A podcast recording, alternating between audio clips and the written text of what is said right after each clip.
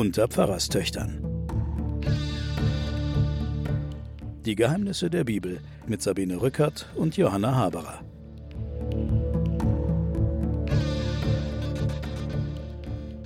Liebe Hörerinnen und Hörer, ich begrüße Sie zu den Pfarrerstöchtern und den Geheimnissen der Bibel.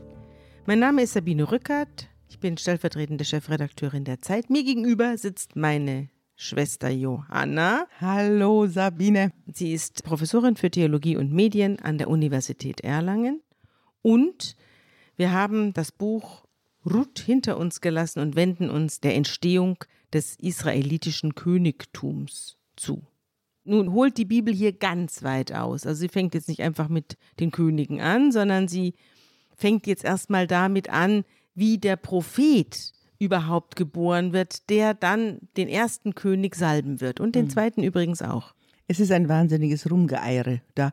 Also ja. man sieht das, wir haben das ja schon in den Texten der Richter gehabt, die Jotam-Fabel, falls du dich erinnerst, ja, wo natürlich. der Dornbusch der König war, ja. der alles frisst und ja. der sich selbst bedient und so weiter und so fort. Also du liest hier die Diskussion der Staatsform, in der diese Völker leben wollen, die dauert lange. Mhm. Und du findest immer Argumente für das eine wie für das andere. Mhm. Und wir haben jetzt hier das Werden des Königs, also Samuel, Saul, David, die Geschichten werden jetzt vor uns sein und es sind Geschichten, die lange Wachstumsschübe haben, wie alle unsere Geschichten, aber schon zur ältesten Geschichtsschreibung des Volkes Israel kommen. Also Abraham und Jakob und all das sind ja konstruierte Gestalten, die sozusagen als, als Völkerväter zusammenkomponiert sind. Jetzt sind wir schon in der Chronik. Also wir sind schon in der Geschichte. Es fängt jetzt auch an, eine schriftliche Niederschrift. Nicht? Genau. Die, es geht ja jetzt los, dass man seine eigene Geschichte jedenfalls rudimentär aufschreibt. Genau.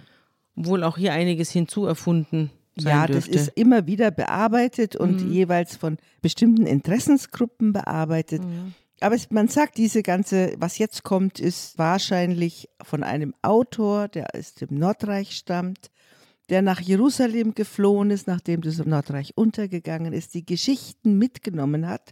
Mhm. Denn es sind Legenden, es sind Sagen, es sind Annalen, es sind Lieder, was wir da vorfinden, mhm.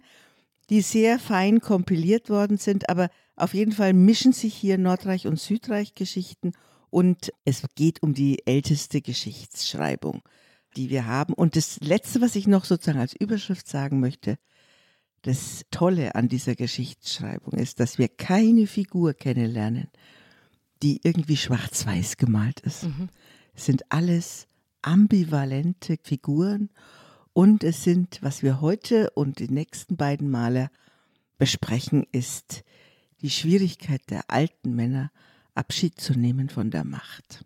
Ja, das wird ja nicht nur die nächsten beiden Male, sondern auch noch die ganzen kommenden Folgen überschatten. Jetzt beginnt es ja erstmal überhaupt mit der Problematik, dass die Männer überhaupt an die Macht kommen. Also jetzt geht es ja erstmal um die Vorgeschichte der Vorgeschichte. Genau. Und da fangen wir jetzt an. Interessanterweise fängt es jetzt nicht mit dem Buch der Könige an, wie es eigentlich sein müsste, sondern es beginnt die Vorgeschichte der Könige im Buch Samuel. Und Samuel ist der erste Prophet, der nach Mose irgendwie wirklich ein Prophet ist hier, oder? Nee, der schließt ja jetzt eigentlich an Samson an. Also ja, aber Samson war ja kein Prophet. Das war ja ein Richter Samson und war ein Verrückter. War ein charismatischer Richter, der mhm. ab und zu vom Geist erwischt wurde und der als Ausnahmemensch Gottes mit diesen langen Haaren ausgestattet, dem durfte man die Haare nicht schneiden. Da ist die Brücke zum Samson. Ja, ja. Gut, wir beginnen mit dem Buch Samuel und mit dem Propheten Samuel, der die Königsphase einläutet. Es beginnt wie ein Märchen. Einst lebte ein Mann in Ramatayim, ein Zufiter vom Gebirge Ephraim. Und der heißt Elkana und ist ein Sohn Jerohams, der Sohn des Elihus und der Sohn des Tohus und so weiter. Wir überspringen das. Er hatte zwei Frauen. Jetzt wird's interessant. Die eine heißt Hannah und die andere heißt Penina.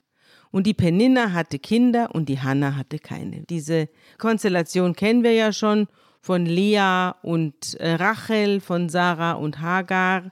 Und so auch hier. Die eine hat Kinder, die andere nicht. Der Mann liebt die eine, kinderlose, die andere mit den vielen Kindern.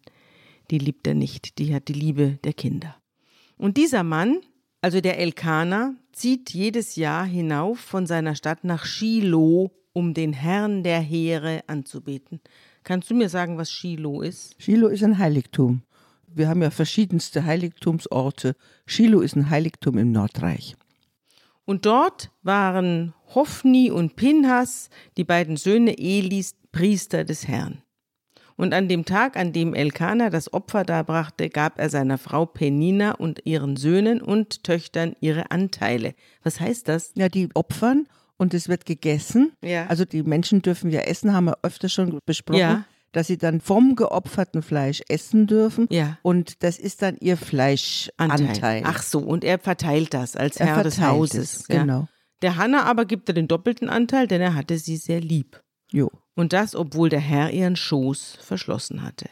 Aber die Penina kränkt das sehr und deswegen fängt sie an, auf der Hanna herumzuhacken und sich über sie lustig zu machen und sie zu demütigen, weil sie keine Kinder hat. Und so macht es der Elkaner jedes Jahr und so oft er hinaufzieht zum Heiligtum, kränkt die Penina die Hanna und die Hanna weint und isst nichts. Und der Mann fragt sie dann, Hanna, warum weinst du? Warum isst du nichts? Warum ist dein Herz betrübt? Bin ich dir nicht viel mehr wert als zehn Söhne? Wir haben da eine Wiederholung von dem, was wir auch jetzt bei der letzten Sendung Ruth gehört haben. Die Ruth ist ihrer Schwiegermutter Noomi mehr wert als sieben Söhne. Und hier finde ich, das ist wunderbar, leuchtet auf, dass dieses ganze Rumgemache, du musst Söhne kriegen Ja. und gebären und dass dieses ganze, dieser ganze. Druck auf den Frauen dann plötzlich aufgelöst wird durch so eine Liebeserklärung.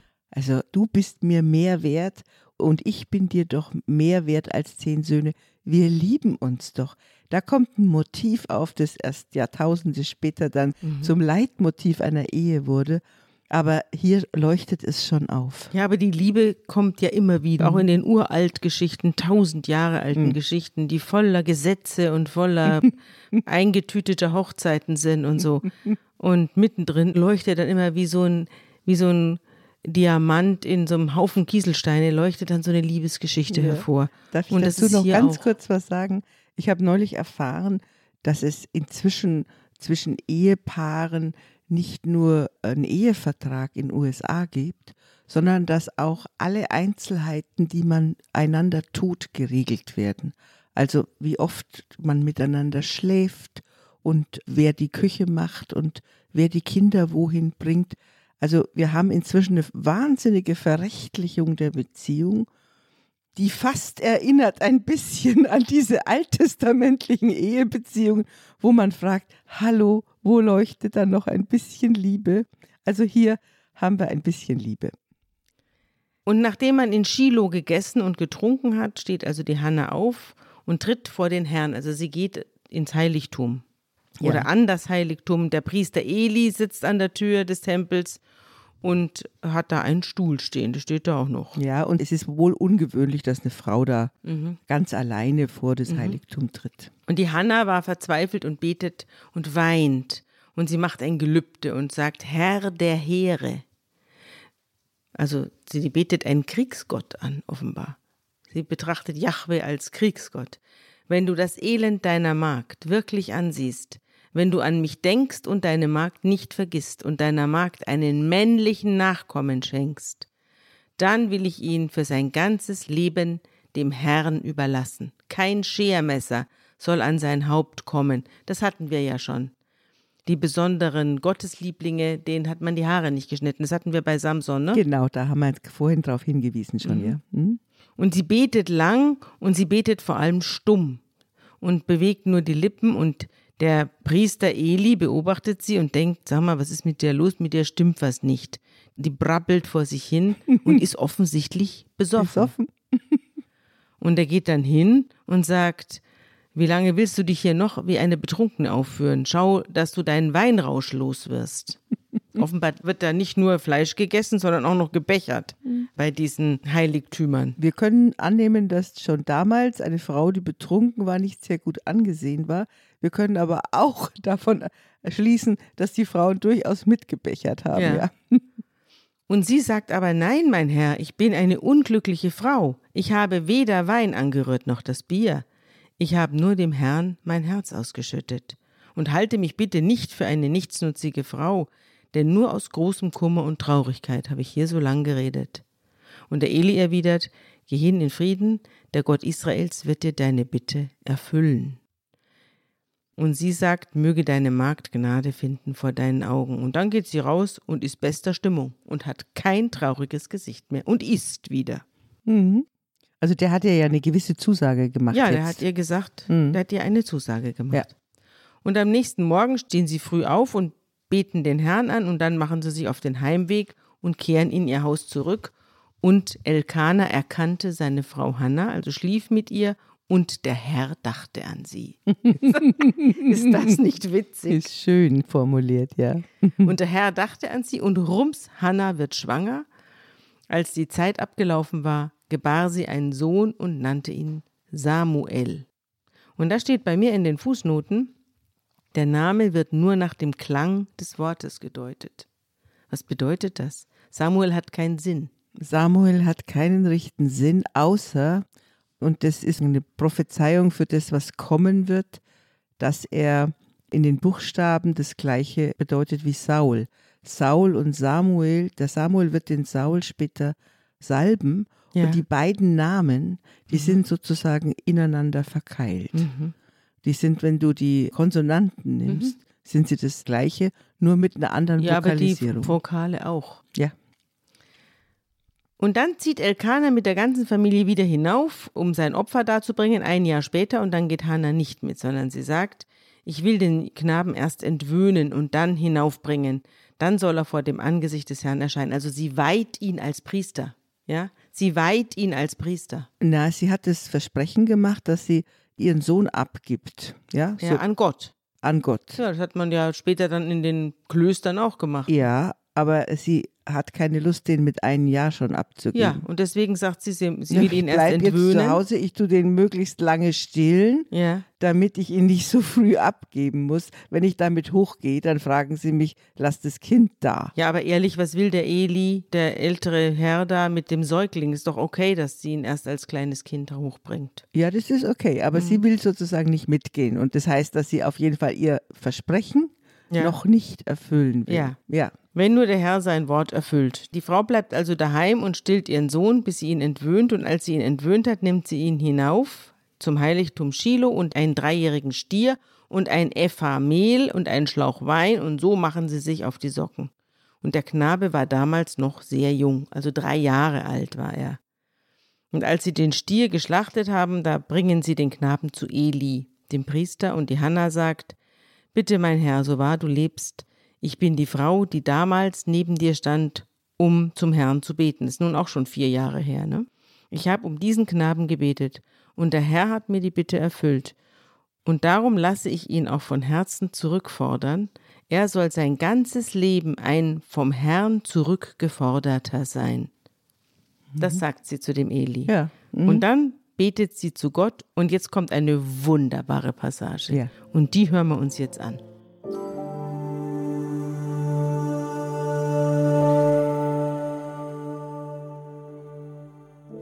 Mein Herz ist fröhlich in dem Herrn. Mein Horn ist erhöht in dem Herrn. Mein Mund hat sich weit aufgetan wider meine Feinde, denn ich freue mich deines Heils. Es ist niemand heilig wie der Herr, außer dir ist keiner, und ist kein Fels, wie unser Gott ist. Lasst euer großes Rühmen und Trotzen. Freches Reden gehe nicht aus eurem Munde, denn der Herr ist ein Gott, der es merkt, und von ihm werden Taten gewogen. Der Bogen der Starken ist zerbrochen, und die Schwachen sind umgürtet mit Stärke. Die da satt waren, müssen um Brot dienen, und die Hunger litten, hungert nicht mehr. Die Unfruchtbare hat sieben geboren, und die viele Kinder hatte, welkt dahin. Der Herr tötet und macht lebendig, führt ins Totenreich und wieder herauf. Der Herr macht arm und macht reich. Er erniedrigt und erhöht.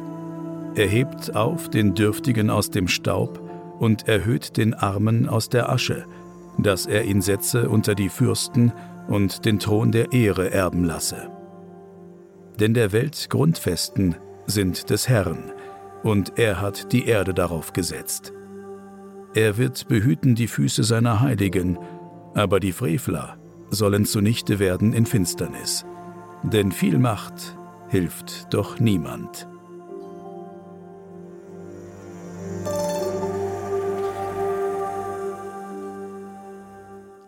Wir haben, wenn du dich erinnerst, als wir das Richterbuch besprochen haben, haben wir schon einmal so ein großes Lied gehabt einer Frau. Deborah. Das Lied der Deborah. Mhm. Und dieses Lied wird gesungen, als sie die Israeliten befreit aus wirklich großer Bedrohung. Und jetzt hat wieder eine Frau das Lied. Und die Miriam hat, die Miriam, die Schwester des Mose, die singt auch ein Lied. Das heißt, die großen Lieder Israels, abgesehen von den Psalmen, die sind immer in Frauenmund gelegt. Später auch Maria, ne? Später Maria. Und das heißt, dass die Frauen, die schwanger sind, diese Schwangerschaft gibt ihnen eine wahnsinnige Autorität und Kraft, weil die mit der Schwangerschaft den Perspektivwechsel einnehmen und die Welt aus der Perspektive der Kleinen anschauen und aus der Frage heraus, was wird die Zukunft bringen und wie gestalten wir die Zukunft für die nächsten Generationen. Und da kommen dann diese umstürzlerischen Lieder, also dass die Leute die andere unterdrücken, dass die vom Thron gestoßen werden und dass die die Unrecht begehen, dass die untergehen werden. Und diese Hoffnungslieder auf eine gerechte Welt, in der die Kleinen auch groß sind und groß werden und die, die einen Unrechtsstaat aufbauen, dass die untergehen werden. Das singt die Hannah, später die Maria und es sind großartige Texte. Ich habe hier eine kleine von Jack Miles in seiner Gottesbiografie, der hat das auch gewürdigt und er schreibt, was Hannas Gebet besonders interessant macht, ist die allererste Erwähnung einer Anteilnahme des Herrn an den Armen, den Schwachen, den Bedürftigen und den Unfruchtbaren. Niedrigkeit hat in früheren Büchern der Bibel kein besonderes Anrecht auf den Herrn verliehen. Als die Israeliten in Ägypten unter Knechtschaft ächzten, achtete Gott nicht vorwiegend deshalb auf ihr Ächzen, weil sie in Knechtschaft gelegen hätten, sondern vor allem, weil sie seine Bundesgenossen waren. Und wenn Hannah von den Armen und Bedürftigen spricht, dann sollen wir darunter die israelitischen Armen und Bedürftigen verstehen. Nichtsdestoweniger ist hier deutlich ein Akzent erkennbar, und wenn Gott Hannas Dank entgegennimmt, dann nimmt er stillschweigend auch diese Charakterisierung an, die sie von ihm gegeben hat. Ich finde es ein wichtiger Hinweis von dem Jack Miles, aber ein bisschen korrigieren müssen wir ihn schon. Wir haben diesen Gott der Armen und Waisen, den haben wir schon im Der Deuteronomium. Witwen und Waisen. Der Witwen und Waisen, der Ja. Ausländer, Ja. den haben wir schon im Deuteronomium. ja, du hast recht. Also es ist eine Spur, aber Mhm. die wird natürlich mit diesem Lied herrlich stark Ja. gemacht. Und diese ganze Hinwendung zu den Unterdrückten und Vergessenen, die dann das Christentum ja später feiert, die ist alles schon hier. Alles schon hier, ein Alles umherziehender Aramäer war mein Vater. Ja. Alle diese Selbstbeschreibungen als unstet, Ja. arm, Ja. verfolgt, unterdrückt, gedemütigt, dass die zu ihrem Recht kommen. Mhm. Das kommt schon vorher, aber in diesem Lied glänzt es, ja, ist eine Perle. Und Elkanah und Hannah kehren zurück nach Hause und der kleine Samuel bleibt beim Priester Eli. Jo, der war vielleicht dann drei, vier Jahre alt. Ja, genau. Der Eli hat auch eine Familie, der hat auch anscheinend eine Frau oder mehrere. Jedenfalls hat er Söhne. Und diese beiden Söhne sind offenbar, mit denen ist nicht viel los. Die äh, sind Missraten und kümmern sich nicht um Yahweh, sondern lassen sich's gut gehen und nützen den Posten ihres Vaters und ihren eigenen Posten. Sie sind ja Priestersöhne und damit offenbar auch haben sie das geerbt. Das nützen sie aus. Und so oft jemand mit Fleisch kommt und das Fleisch kocht und ein Diener des Priesters mit einer dreizinkigen Gabel in der Hand das Fleisch herausfischt, dann fordern sie einen übergroßen Teil für sich. Ja. Offenbar ist es nicht nur so, dass ein Teil an Gott geht und ein Teil isst man, sondern der, auch der Priester wird damit ernährt. Genau, also der Priester lebt davon. Ja. Wir haben diesen wunderbaren Begriff der Alimentierung, ja. die wir für die Beamten haben. Das heißt ja Nahrung. Ja. Das heißt, es wird dafür gesorgt bei den Beamten in Deutschland, dass sie nicht im Wettbewerb mit anderen ihren Unterhalt zum Beispiel erwerben müssen, wie ja. ein freier Unternehmer, sondern die werden, so heißt es auch bei uns im Gesetz, alimentiert. Ja. Das heißt, die kriegen einen bestimmten Lohn, damit sie nicht bestechlich sind. Ja. Und das ist bei den Priestern da genauso. Es ist ein Auskommen für sie vorgesehen. Sie kriegen ihr Essen, sie kriegen nur kein Land, sie kriegen aber ein Haus und werden alimentiert, damit sie ihren Beruf machen und keinesfalls bestechlich sein müssen.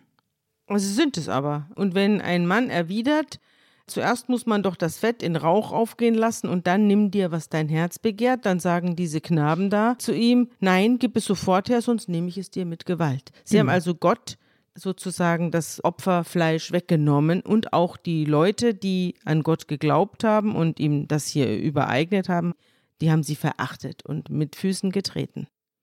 Nur der junge Samuel, der mit diesen Knaben da jetzt aufwächst, der versieht den Dienst vor dem Angesicht des Herrn mit großer Demut und ganz ordentlich. Und seine Mutter kommt immer wieder, ihn besuchen und bringt ihm Sachen mit und bringt ihm Kleidung mit und besucht ihn jedes Jahr. Und dann segnet der Eli, also der Priester, den Elkanah und seine Frau Hannah und sagt, der Herr gebe dir für den, den er von dir erbeten hat, andere Nachkommenschaft von dieser Frau.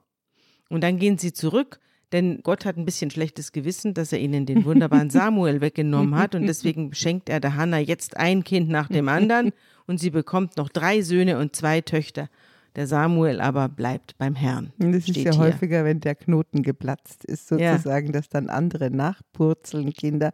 Aber was du hier hast, auch angedeutet, wird uns dann noch in der weiteren Geschichte verfolgen, ja. ist die Korruption der Priesterschaft. Ja. Auch ein ganz modernes Thema, das uns in der katholischen, evangelischen, wie auch immer Kirche derzeit unglaublich anfasst. Die Korruption der Geistlichkeit, was das bedeutet dann. Ja, dass man sich gegenseitig deckt und die ganzen Schandtaten zuschaufelt und unter den Teppich und kehrt. Und sich bereichert und sein Amt, das man hat, für das man ernährt wird und alimentiert wird, missbraucht das ist hier anmoderiert. Ja. Altes Thema. Will ja, und auch sagen. sexueller Missbrauch. Denn jetzt kommt's. Der Eli ist jetzt alt geworden und er hört von allem, was seine Söhne an den Israeliten tun. Und auch, dass sie mit den Frauen schlafen, die sich vor dem Eingang des Offenbarungszeltes aufhalten. Da haben die offenbar übernachtet und die Männer sind reingegangen und die ja. Frauen waren allein oder genau. wie muss ich mir das vorstellen? Ja. Dann kommt der Priester und vergewaltigt die Ehefrau. Genau. Und keiner sagt was. Oder ja? die Töchter auch. Und der Eli, der sagt dann zu ihnen, warum tut ihr sowas? Warum muss ich denn von Leuten hören, was ihr für schlimme Sachen macht? Und wenn der Mensch gegen den Mensch sündigt, dann kann Gott der Schiedsrichter sein, aber wenn der Mensch gegen den Herrn sündigt, wer kann dann für ihn eintreten? Aber sie sagen, komm, lass den alten Esel reden, mhm. sagen die über ihren Vater, denn der Herr war entschlossen, sie umkommen zu lassen. Deswegen mhm. haben sie so gesprochen. Sie haben so gesprochen, denn der Herr war entschlossen, sie umkommen zu lassen. Aber der Samuel wuchs heran und gewann das Herz des Herrn und das der Menschen. Und jetzt kommt ein Engel. Genau, von der Seite aus dem Off. Ja, jetzt kommt ein Engel Ja. zu Eli und sagt, so spricht der Herr. Also der kriegt jetzt eine, Eine. Gottesanweisung. Ja, der kriegt nicht nur eine Gottesanweisung, es Mhm. wird ihm gesagt, aus ist. Ja. ja, er kriegt ja eine Prophezeiung von einem Engel. Der Engel ruft die Taten auf, die Gott am Volk Israel getan hat. Das ist ja immer so eine Einleitung mit Pharao und so weiter und Ägypten heraufgeführt. Und dann sagt er, warum missachtet ihr also aus Missgunst Schlachtopfer und Speiseopfer, die ich angeordnet habe? Warum ehrst du deine Söhne mehr als mich? Warum mästet ihr euch mit dem besten aller Gaben meines Volkes Israel? Darum Spruch des Herrn, des Gottes Israel. Ich hatte fest zugesagt, dein Haus und das Haus deines Vaters sollen für ewig vor meinem Angesicht ihren Dienst versehen. Nun aber, Spruch des Herrn, sei das fern von mir, denn nur die, die mich ehren, werde ich ehren, die aber, die mich verachten, geraten in Schande. Und es werden die Tage kommen, da werde ich deinen Arm abhauen und die Macht deines Vaterhauses vernichten. In deinem Haus wird es keinen alten Mann mehr geben. Du wirst voll Neid auf all das Gute blicken, das der Herr für Israel tun wird. Nie mehr wird es in deinem Haus einen alten Mann geben, weil alle im besten Mannesalter, Mannesalter sterben. sterben. Ja. Dieses Thema der korrupten Priesterschaft haben wir schon beim Aaron mit seinen Söhnen. Ja. Wir haben da eine Diskussion auch über dieses Erbpriestertum. Ja. Der Nob wird uns dann auch noch begegnen. Im Grunde genommen passiert es immer wieder, dass Gott ein Priestergeschlecht sozusagen einsetzt. Und nach einer bestimmten Zeit Läuft das aus dem Ruder? läuft es aus dem Ruder, die bedienen sich. Und gerade dieses Erbpriestertum hat offensichtlich, das wird ja hier ganz deutlich ausgeführt, da steckt der Wurm drin, Ja. weil sie es nicht hinkriegen, die Würde des Priestertums aufrechtzuerhalten. Die nächste Generation oder die übernächste läuft dann eben schief und nützt die Vorteile dieses Priestertums aus. Ich aber, sagt Gott, werde mir einen zuverlässigen Priester einsetzen, der Bestand hat. Du siehst auch, dass hier der Eli wieder als eine ganz ambivalente Figur, Ja. du siehst ihn sehr positiv am Anfang Ja. und dann siehst du, wie er in der Kindererziehung oder in der ja, Ansprache an seine Söhne wahnsinnig versagt, weil er keine Konsequenzen zeigt. Und dann kommt dieser Hammerspruch, der wird sich dann auch ausrollen. Also ich habe natürlich auch über die missratenen Kinder, habe ich mir auch Gedanken gemacht und habe mal ein bisschen ins Zeitarchiv geguckt und bin dort auf sehr interessante Sachen gestoßen, was Menschen machen, deren Kinder missraten. Da habe ich zum Beispiel eine kleine Gesellschaftskritik gefunden im Zeitmagazin von 2010 und da schreibt meine Kollegin Heike Faller, bei kleinen Kindern reicht es, wenn die Eltern dem Lehrer in der Sprechstunde erklären, wieso der Nachwuchs was ausgefressen hat. Bei großen Kindern bittet das Fernsehen zum Gespräch, wenn es Probleme gibt. Gerade war die Mutter von Tiger Woods, dem berühmten Golfspieler, im Fernsehen, Kultida. Als Tiger mit dem Textverständnis eines Achtklässlers, der Liebesgedichte vorträgt, sein Sündenregister vom Blatt las, musste sie in der ersten Reihe sitzen. Selbst Kultida schien irritiert zu sein, aber am Ende umarmte sie ihren 34-jährigen Sohn dann doch. Wenn ich ihm verzeihen kann, sollte das heißen, dann könnt ihr es auch. Woods Sponsor Nike drehte die Elternschraube noch ein bisschen weiter und baute den vor vier Jahren verstorbenen Vater des Golfstars in einen Werbespot ein. Aus dem Off ist Earl Woods mahnende Stimme zu hören und die Frage an seinen Sohn, ob er jetzt endlich dazugelernt habe. Der hatte so ein, der ist ja immer fremdgegangen. Der ist, glaube ich, fremdgegangen. Ah, ja, ja. Geldprobleme hatte er auch, Ja. aber es ging vor allem ums Fremdgehen und da hat er dann öffentlich Buße tun müssen. In Künstlerkreisen, fährt Frau Voller fort, scheinen die Familien wesentlich offener mit Verhaltensauffälligkeiten der Kinder umzugehen. Bevor Cameron Douglas, der 31-jährige Sohn des Hollywood-Stars Michael Douglas, gerade wegen Drogenhandels zu fünf Jahren Gefängnis verurteilt wurde, hat sich praktisch seine ganze Sippe vor Gericht versammelt und erklärt, dass und auf welche Weise sie es verbockt hätten.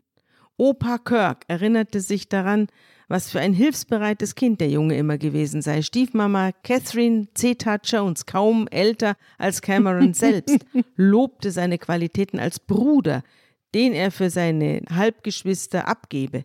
Mutter Diandra sagte, dass sie damals zu jung gewesen sei. Und Michael Douglas gab zu, dass familiäre Probleme ihn früher von seinen väterlichen Aufgaben abgelenkt hätten. Er litt nämlich an Sexsucht. Meine Prioritäten waren denen meines Vaters sehr ähnlich, sagte der 65-jährige Oscar-Preisträger. Die Karriere stand an erster Stelle. Mit anderen Worten, Cameron ist ein super lieber Typ, aber er kommt eben aus schwierigen Verhältnissen. Das ist so wie bei Eli. Bei Eli stand auch Gott an erster Stelle und seine Söhne sind dann missraten. Ja, sie hätten ja ein Auskommen gehabt. Sie hätten Ehre und Ruhm gehabt. Sie hätten alles gehabt, ohne was dafür zu tun. Sie hätten nur anständig sein müssen. Und nicht einmal das haben sie geschafft. Ja, aber auch das ist offenbar immer eine Frage der Erziehung. Ja. Und in diese Erziehung ist auch schön, tritt Gott dann mit direkter Rede ein, finde Ja. ich. Also der, der kommt also geradezu wie so ein mischt sich einfach ein, indem er plötzlich in direkter Rede redet. Also es ist ein bisschen wie im Märchen, die beiden leiblichen Schwestern sind nicht viel wert und das arme Findelkind ist die große Gewinnerin am Schluss. Und so ist es hier auch mit Samuel, die genau. beiden eigentlichen Söhne, die eigentlichen Priester sind nicht viel wert und er selber wird jetzt nicht nur Priester, er wird jetzt Prophet. Und der wird als Gegenkandidat sozusagen genau. aufgebaut, die das ganze Zeit Das ist ja in den Märchen schon. auch so. Genau. Das ist ja bei Aschenputtel oder was ist das ja, ja auch so. Aschenputtel wird am Schluss die Prinzessin. Ja. Und die beiden eitlen Schwestern, die kriegen die Zehen abgehackt oder was. Also ganz fürchterlich. So, es geht weiter. Der junge Samuel also verzieht seinen Dienst ordentlich. In jenen Tagen waren Worte des Herrn selten und Visionen waren nicht häufig. Also Gott meldet sich nur sehr bedingt. Ja. Wobei eben gerade ja mal ein Engel vorbeikam mhm. und ihm äh, da die Leviten gelesen hat. Aber jetzt kommt es eben zu einem Wunder. Eines Tages geschah es. Der Eli, der, also der alte Eli, schlief in seinem Bett, seine Augen waren schwach geworden und er konnte nicht mehr sehen. Die Lampe Gottes war noch nicht erloschen, und Samuel schlief im Tempel des Herrn, wo die Lade stand. Mhm. Kannst du mir das erklären, wie ich mir das vorstellen muss? Da ist also ein Tempel, so eine Art Tempel aufgebaut? Nee, das ist der Tempel des Herrn, die Lade. Also das ist, es ist das Zelt. Ja. Wir sind immer noch in der Zeit. Hier steht Tempel. Ja, wo Gott im Zelt wohnt. Und ja. in diesem Zelt ist die Lade. Ja, und da, und da schläft, schläft, der Samuel, der Samuel. Und der Eli schläft davor. Der schläft davor. Ja. ja. Muss denn der Samuel die Lade bewachen, dass die keiner mitnimmt, oder? Nee, aber das ist sein Ort. Er wohnt da praktisch. Mhm. Eigentlich haben die Priester, wie gesagt, eigene Zelte gehabt, mhm. aber der Samuel wird dadurch geschildert, dass er nahe bei Gott wohnen will, ja. indem er schläft. dort da schläft, ja. Und da rief der Herr den Samuel an, den jungen Mann. Und der Samuel antwortet, hier bin ich. Und dann rennt er raus zum Eli und sagt, Hallo, hast du mich gerufen? Und der Eli sagt, nein, ich habe dich nicht gerufen, leg dich doch wieder hin. Und dann geht der Samuel wieder rein und legt sich wieder schlafen. Und der Herr rief ihn noch einmal an, Samuel. Und Samuel steht wieder auf und geht zu Eli und sagt, Hallo, hier bin ich, du hast mich doch gerufen. Aber der Eli sagt, ich hab dich nicht gerufen, leg dich wieder schlafen. Samuel aber kannte den Herrn noch nicht, und das Wort des Herrn war ihm noch nicht offenbart worden. Da rief der Herr den Samuel wieder, jetzt zum dritten Mal. Er stand auf und ging zu Eli und sagte, Hier bin ich, du hast mich doch gerufen. Da merkt der Eli, dass es Gott war, der den Knaben gerufen hat. Und Eli sagt zu Samuel, leg dich wieder hin, wenn er dich wieder ruft. Dann antworte, Rede Herr, dein Diener hört. Wir haben ja vorhin gehört, Gott redete nicht oft ja. mehr. Wir wissen ja. auch, dass der Eli, der hatte diesen prophetischen Kontakt und hat ihn aber verloren über ja. die Jahre. Wir sehen auch, er ist jetzt sehr alt geworden. Das heißt, wir haben dieses Hammerurteil über seine Familie, aber noch ist nichts passiert. Noch ist Der nichts ist passiert. die ganze Zeit älter geworden und das ganze, dieser ganze Missbrauch des Amtes vollzieht sich weiter. Ja. Inzwischen ist der Samuel vielleicht 20 oder so. Ja. Und jetzt plötzlich begreift der Eli, was hinter dem Plan sozusagen steckt. Ja. Und Gott spricht ja auch nicht mehr mit ihm, sondern ja. Gott spricht jetzt mit Samuel. Und das begreift er und dann sagt er, das war ja Gott, du musst sagen, Rede Herr, dein Diener hört zu. Und der Samuel geht wieder ins Bett und legt sich hin. Und da kommt der Herr und trat zu ihm heran, also Gott, Yahweh, tritt zu ihm heran und ruft wie beim vorigen Mal, Samuel, Samuel. Und Samuel antwortet, Rede, denn dein Diener hört. Und der Herr sagt zu Samuel, Fürwahr, ich werde Israel etwas antun, so dass jedem, der davon hört, beide Ohren gellen. An jenem Tag werde ich an Eli von Anfang bis zum Ende alles verwirklichen, was ich seinem Haus angedroht habe. Ich habe ihm angekündigt, dass ich über sein Haus für immer das Urteil gesprochen habe, wegen seiner Schuld, denn er wusste, wie seine Söhne Gott lästern und gebot ihnen keinen Einhalt. Darum habe ich dem Haus Eli geschworen, die Schuld des Hauses Eli kann durch Opfer und Gaben nicht mehr gesühnt werden. Und der Samuel bleibt bis zum Morgen starr vor Schreck liegen. Und dann öffnet er die Türen zum Haus des Herrn. Er fürchtet sich aber, dem Eli von seiner Vision zu erzählen. Aber der Eli, dem schwant was, und er ruft den Samuel und sagt: Samuel, mein Sohn, heute Nacht war doch was. Und er fragt, was war es, was er zu dir gesagt hat? Verheimliche mir nichts. Gott möge dir dies und das antun, wenn du mir auch nur eines seiner Worte verheimlichst. Und daraufhin erzählt der Samuel alles, was Gott ihm über Eli gesagt hat und verheimlicht ihm nichts. Und Eli fällt in sich zusammen und sagt, er ist der Herr, er tue, was ihm gefällt. Ja, der nimmt es jetzt an, das Urteil, weiß er ja schon die ganze Zeit in dem Erzählzusammenhang, aber charakterisiert wird auch der Samuel, der wird ja. als, der weiß gar nicht umzugehen. Also, dass man plötzlich eine Erfahrung mit sich selber macht, dass man eine Gabe hat, oder in dem Fall jetzt, dass er eine prophetische Gabe hat, das ist ja eine Art Berufung, aber die er gar nicht annehmen kann, weil er nicht weiß, wie er damit umgehen ja. soll. Und dann sieht man auch, dass er schüchtern ist und dass er loyal ist eigentlich mhm. und dass er den Eli auch als seinen Vorgesetzten achtet und ihm auf keinen Fall diesen Spruch erzählen will, aber der will es hören. Also ja. wieder auch diese Eli-Figur als schwach gezeichnet, gleichzeitig wieder in dieser Schwäche, dann wieder eine überraschende Klarheit. Mhm. Er will dem ins Auge sehen. Ne? Mhm. Und der Samuel wächst jetzt heran, der Herr hat immer noch nichts gemacht, der hat immer noch nicht zugeschlagen und ließ keines seiner Worte unerfüllt. Das werden wir aber dann noch hören. Und ganz Israel von dann bis Beersheba erkannte, dass Samuel als Prophet des Herrn beglaubigt war. Und jetzt wollte ich dir ein bisschen was erzählen. Ich habe mich nämlich ein bisschen schlau gemacht über die Rolle der Propheten. Und da bin ich auf einen Aufsatz gestoßen eines katholischen Theologen mit dem schönen Namen Bernhard Lang. Und der hat sich hingesetzt und hat lang und breit über die Rolle der Propheten geschrieben. Und darauf bin ich gestoßen auf diesen Text. Und da schreibt er, die Propheten waren gewiss immer wieder Einzelne als Verfolgte oder als Männer der Entscheidung, aber sie waren keine Ausnahmeerscheinung. In Israel scheint es von Propheten geradezu gewimmelt zu haben. Sie gehörten zum Straßenbild von Stadt und Dorf und waren vertraute Gestalten. Allerdings dürfen wir nicht sofort an die großen Persönlichkeiten denken. Männer wie Amos, Jesaja und Jeremia, zu denen kommen wir ja noch, waren nicht überall und immer anzutreffen. Die großen Einzelgestalten, deren Sprüche uns in der Bibel erhalten sind, waren eine verhältnismäßig marginale Erscheinung gegenüber einer großen Masse anderer Propheten.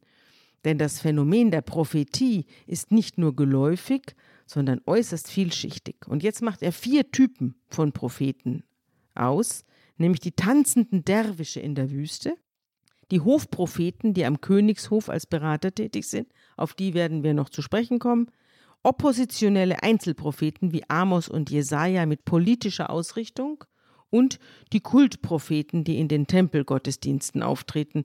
Die waren wohl die meisten, aber man weiß am wenigsten über sie.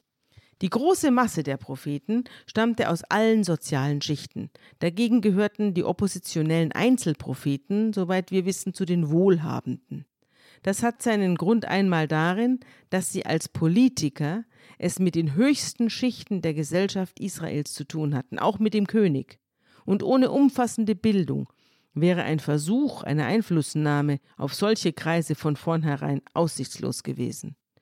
Nicht weniger wichtig ist die Möglichkeit zu intensiver Tätigkeit in einem Freiraum, über den damals nur Reiche verfügten. Wer als einfacher Hirte, Verlache oder Lohnarbeiter sich ums tägliche Brot sorgen musste, konnte kaum eine umfassende prophetische Wirksamkeit entfalten, ohne unmittelbare Nachteile zu haben.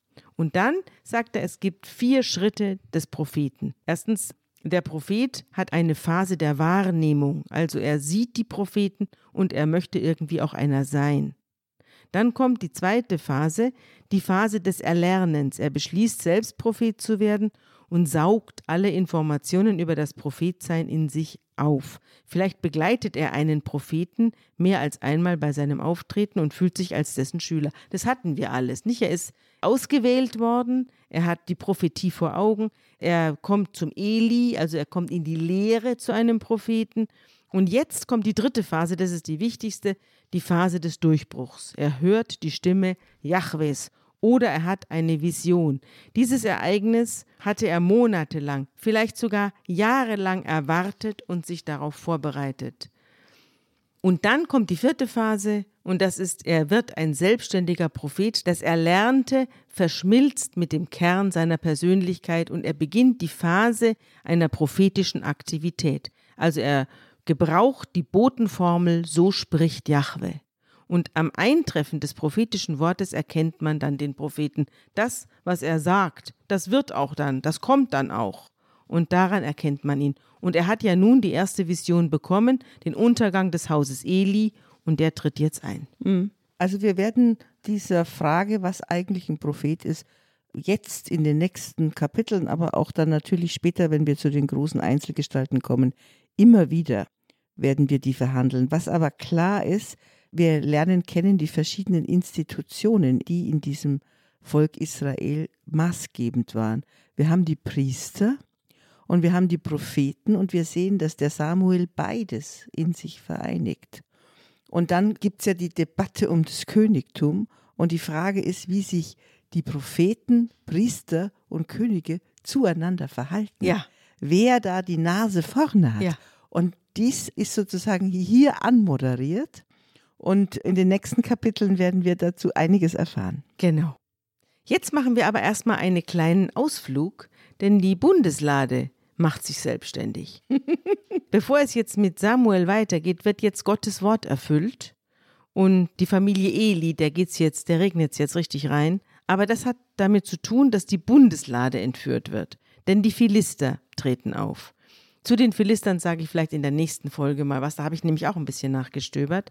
Was ja, wir können auf jeden auf Fall hat. davon ausgehen, dass die wahrscheinlich ein Seefahrervolk waren Genau. und so weiter, die sich festgesetzt haben, als in Ägypten irgendwie eine Schwäche war von diesen ganzen Ramses und die, diesen ganzen Pharaonen.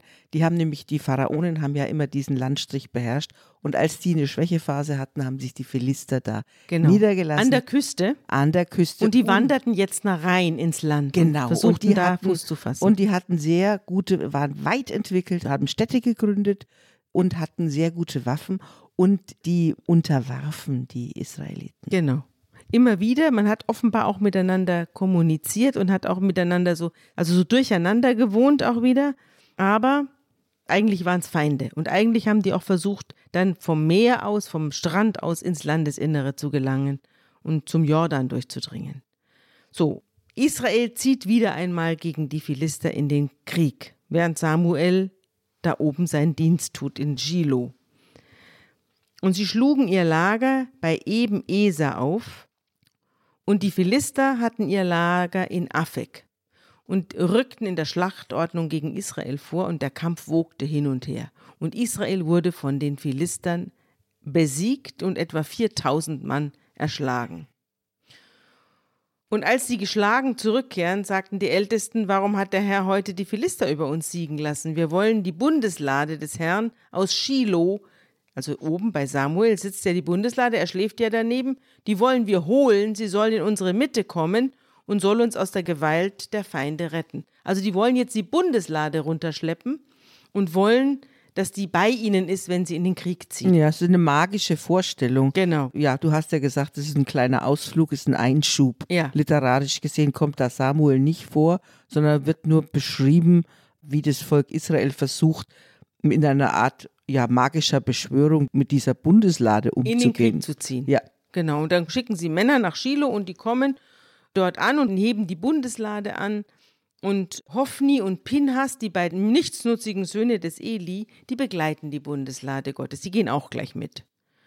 Und jetzt kommt die Bundeslade des Herrn ins Lager und ganz Israel erhebt ein lautes Freudengeschrei, sodass die Erde dröhnte, steht hier. Und die Philister hören das Geschrei auch und sagen, warum schreien die so im Lager der Hebräer? Und da erfahren sie, dass der Herr ins Lager gekommen ist, und da fürchten sich die Philister und sagen, Gott ist bei ihnen ins Lager gekommen, und sie riefen, weh uns. Wer rettet uns aus der Hand dieses mächtigen Gottes? Das ist der Gott, der Ägypten mit allerlei Plagen geschlagen hat. Seid tapfer, Philister, und seid Männer, damit ihr nicht den Hebräern am Ende dienen müsst, wie sie euch gedient haben. ja, die sind sozusagen, genau, die Genau. Hebräer sind im Grunde genommen deren Lehnsknechte. Die Unterlegenen. Die Unterlegenen, Die Unterlegenen. Und, und zahlen denen Steuern. Ja. Und, hm, Und immer mal wieder machen sie einen kleinen Aufstand, Genau. dann kriegen sie eins auf die Nuss. so ist es genau. Aber die Philister kennen die Story, auf jeden Ja, Fall. natürlich. Die kennen, Mhm. die wissen, was Gott den Ägyptern angetan hat. Und Israel tritt wieder an gegen die Philister und wird wieder besiegt, so dass alle zu ihren Zelten flohen. Es war eine sehr schwere Niederlage. Von Israel fielen 30.000 Mann Fußvolk. Die Lade Gottes wurde von den Philistern erbeutet und die beiden Söhne des Eli, Hophni und Pinhas, fanden den Tod. So, jetzt ist richtig die Kacke am Dampfen.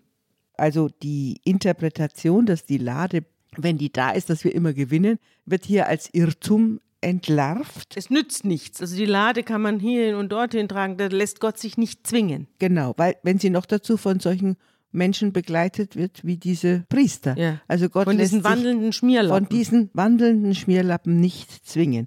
Und dann wird die weggenommen und dann heißt es, dass die Herrlichkeit Gottes verschwindet aus dem Volk. Mhm. Also die Ehre, das haben wir, glaube ich, schon mal besprochen, das Kabot, das Wort Kabot heißt eigentlich Gewicht und heißt gleichzeitig Herrlichkeit und heißt Ehre. Und das ist das sozusagen, wenn Gott in seinem Volk wohnt, dann hat es Herrlichkeit und Ehre. Und jetzt ist es Ikabut. Also wir sind jetzt in Unehre. Die Herrlichkeit ist verschwunden. Das Licht ist ausgegangen. Ja? Und die Priester sind tot. Das ist die Situation. Das haben wir bei Belsazar besprochen. Ja, Ja, das bei, stimmt. dem, bei der Schrift an der Wand. Und ein Benjaminiter läuft vom Schlachtfeld und rennt und kommt noch am selben Tag nach Shiloh und völlig, hat völlig zerrissene Kleider und staubbedeckt ist er. Und als er ankommt, sitzt der Priester Eli auf seinem Stuhl neben der Straße und hält Ausschau, denn er hatte Angst um die Lade Gottes. Da steht nicht, er hatte Angst um Ja. seine Söhne, sondern er hatte Angst um die Lade. Ganz wichtig, weil das ist ja nicht vorausgesagt worden. Er wusste, dass seine Söhne irgendwann mal, Verdorben sind. ja, aber dass die Lade auch noch, Ja. also sein Heiligtum, Ja, dass ihm das abhanden Ja. kommen wird. Damit hat er nicht gerechnet und der Mann schreit. Und in der ganzen Stadt brüllt er herum und Eli hört das Geschrei und fragt, was bedeutet der Lärm? Und der Mann rennt herbei und berichtet dem Eli alles. Eli aber war 98 Jahre alt, seine Augen waren starr geworden, so dass er nichts mehr sehen konnte. Und der Fremde, der Botschafter, sagt zu Eli, ich bin der Mann, der vom Schlachtfeld gekommen ist. Israel ist vor den Philistern geflohen. Das Volk hat eine schwere Niederlage erlitten. Deine beiden Söhne Hophni und Pinhas sind tot und die Lade Gottes ist weggeschleppt. Und als er die Lade Gottes erwähnt, da fällt Eli rückwärts vom Stuhl neben dem Tor und bricht sich das Genick und stirbt, denn er war ein alter und schwerfälliger Mann und er war 40 Jahre lang Richter in Israel. ja, Priester war er eigentlich. Hier ja. steht 40 Hier Jahre steht war er wieder Richter. Mhm. Hast du wieder den Bogen zu den Richtern, aber du hast sozusagen den umgekehrten Marathonlauf hier. Ja, Ja, das stimmt. der, der rennt und rennt und rennt und verkündigt die schreckliche Niederlage. Aber nicht der Bote stirbt wie beim Marathonlauf, sondern der, Der derjenige, Empfänger. dem die Botschaft gilt. Genau, der Empfänger der Nachricht stirbt. Und die Schwiegertochter, die Frau des Pinhas, die war schwanger und stand direkt vor der Niederkunft. Und als sie das hört, was da passiert ist und dass die Lade Gottes weggeschleppt ist, da sinkt sie zu Boden und gebiert ihr Kind. Denn die Wehen waren über sie gekommen. Sie liegt im Sterben und die Frauen, die um sie herumstehen, sagen, fürchte dich nicht, du hast einen Sohn geboren. Doch sie achtet nicht darauf, was die Frauen sagen und antwortet nichts und sie nennt den Knaben Ikabod. Das heißt, fort ist die Herrlichkeit aus Israel. Genau, das habe ich gerade erklärt. Ja. Sein Name ist die Unehre. Ikabod, ihr Unehre. Wegen des Verlustes der Lade Gottes und wegen des Todes ihres Schwiegervaters und ihres Mannes. Und sie sagt, fort ist die Herrlichkeit aus Israel, denn die Lade Gottes ist weggeschleppt worden. Also diese Verhandlung darüber, was passiert, wenn Priester ihr Amt missbräuchlich, die sozusagen Gottes Job machen sollen, ihr Amt missbräuchlich ausüben, das ist in aller brutaler Konsequenz hier beschrieben. Alle sind tot. Ja. Die Lade Gottes ist bei den Philistern. Ja. Und in der nächsten Sendung wollen wir dann hören, wie Gott sich aus dieser misslichen Situation selbst befreit und die Lade mit eigener Kraft zurückkehrt. Also Gott handelt jetzt mal selbst und das wird sehr spannend in der nächsten Ausgabe unseres Podcasts. Ja, und ich will noch mal als gutes Wort zum Schluss an den Anfang von unserer Geschichte von der Hanna und möchte einfach als Pendant das Lied der Maria vorlesen. Wir gehen ja auf Weihnachten zu jetzt, dass da ganz viel gepredigt wird als Weihnachtsgeschichte. Und da heißt es in Lukas 1, 51 fortfolgende.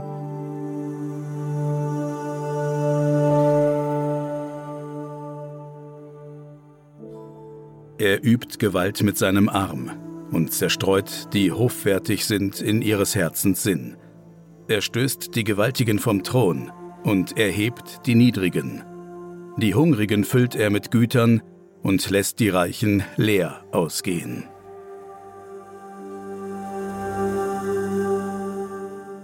Ja, Sabine, die Kleinen, das Lob der Kleinen. Und wir werden sehen, wie es weitergeht nächstes Mal, wenn alle unsere Hörerinnen und Hörer sich wieder um das Lagerfeuer versammelt haben. Mach's gut bis dahin, Johanna. Ja, du auch.